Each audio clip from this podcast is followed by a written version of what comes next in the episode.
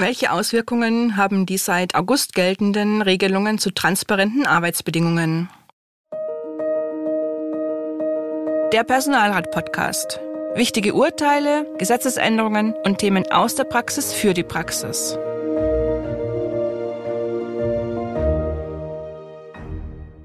Hallo und herzlich willkommen zur neuen Podcast-Folge Der Personalrat. Ich bin Irmgard Schmalix, verantwortliche Redakteurin der Zeitschrift Der Personalrat und mir gegenüber Michael Keul, Fachanwalt für Arbeitsrecht in Frankfurt am Main. Hallo Michael. Hallo Irmgard. Mit der Arbeitsbedingungenrichtlinie wollte der europäische Gesetzgeber gewährleisten, dass innerhalb der Europäischen Union die Beschäftigten über die wesentlichen Aspekte des Arbeitsverhältnisses einheitlich unterrichtet werden. Seit 1. August ist die Richtlinie in deutsches Recht umgesetzt. Michael, hat das irgendwelche praktischen Auswirkungen? Und ob. Und zwar gehen damit wesentliche Änderungen des Teilzeit- und Befristungsgesetzes und des Nachweisgesetzes einher. Das Nachweisgesetz ist nicht gerade das bekannteste Gesetz, wenn es um Arbeitsverhältnisse geht. Kannst du uns kurz zusammenfassen, was es eigentlich regelt? Es verpflichtet Arbeitgeber, wie schon bisher, ihre Arbeitnehmer über wesentliche Aspekte des Arbeitsverhältnisses schriftlich zu informieren. Und was ist jetzt dann neu? Kurz gesagt, die Sanktionen bei Verstößen. Informiert der Arbeitgeber nicht ordnungsgemäß, kann das nunmehr mit einem Bußgeld geahndet werden. Bei neuen Arbeitsverträgen, die ab dem 1.8.2022 abgeschlossen werden, haben Arbeitgeber zudem zusätzliche Informationspflichten, beispielsweise über das Enddatum bei befristeten Arbeitsverhältnissen, den Arbeitsort, die Dauer der Probezeit oder auch über die Zusammensetzung der Vergütung. Unsere Zuhörer sind ja im öffentlichen Dienst beschäftigt. Gilt das Nachweisgesetz dort überhaupt? Ja, selbstverständlich. Allerdings sind hier nach dem TVED und dem TVL die Arbeitsverträge schon schriftlich abzuschließen. Enthält der Arbeitsvertrag bereits alle geforderten Informationen, muss der Arbeitgeber nicht mehr gesondert informieren. Der Arbeitgeber muss weiterhin trotz fortschreitender und auch staatlich geforderter Digitalisierung schriftlich unterrichten.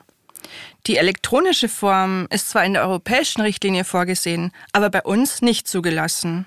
So ist es. Der Arbeitgeber hat weiterhin die wesentlichen Vertragsbedingungen schriftlich niederzulegen, die Niederschrift zu unterzeichnen und dem Arbeitnehmer auszuhändigen. Informationen per E-Mail reichen nicht. Auch im Teilzeit- und Befristungsgesetz ändert sich ja aufgrund der Umsetzung der Arbeitsbedingungenrichtlinie einiges.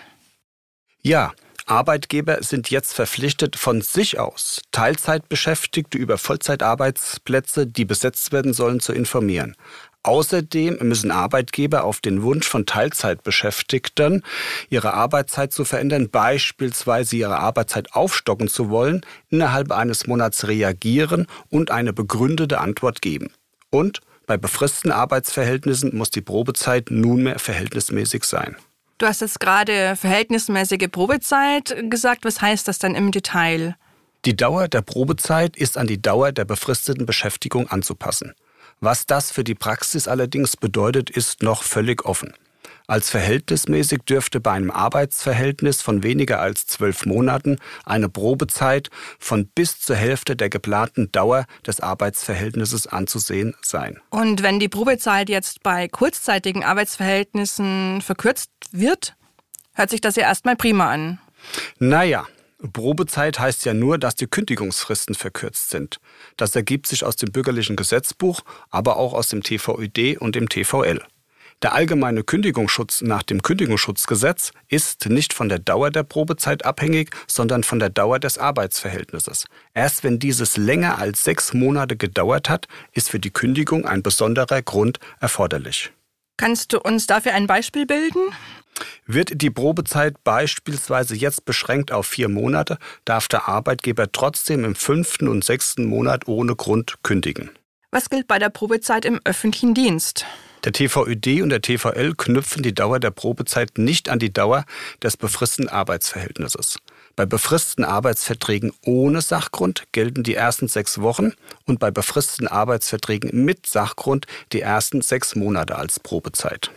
Was rätst du denn als Anwalt Personalräten? Was können Sie machen, um die Beschäftigten bestmöglich zu schützen? Ja, Personalräte haben die Aufgabe, darüber zu wachen, dass die zugunsten von Beschäftigten geltenden Rechtsvorschriften eingehalten werden. Das gilt auch für die Vielzahl der jetzigen Neuregelungen.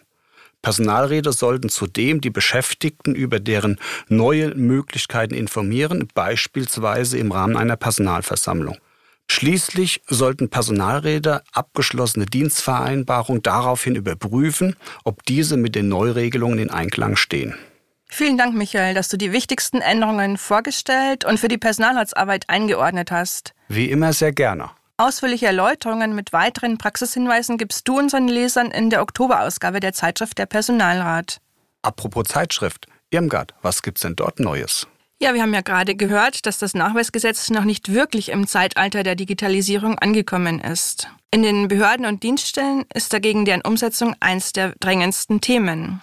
Da informieren wir in der Augustausgabe von der Personalrat über einen wichtigen Aspekt, und zwar die sogenannte menschenzentrierte Digitalisierung.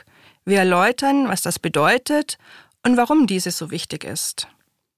Und falls Sie noch kein Abonnent unserer Zeitschrift der Personalrat sind, finden Sie in den Shownotes alle wichtigen Infos. Das war es für diese Ausgabe. Abonnieren Sie gerne unseren Podcast, so verpassen Sie keine weitere Folge. Vielen Dank fürs Zuhören und bis zum nächsten Mal. Auch von meiner Seite Dankeschön. Tschüss, bis zum nächsten Mal.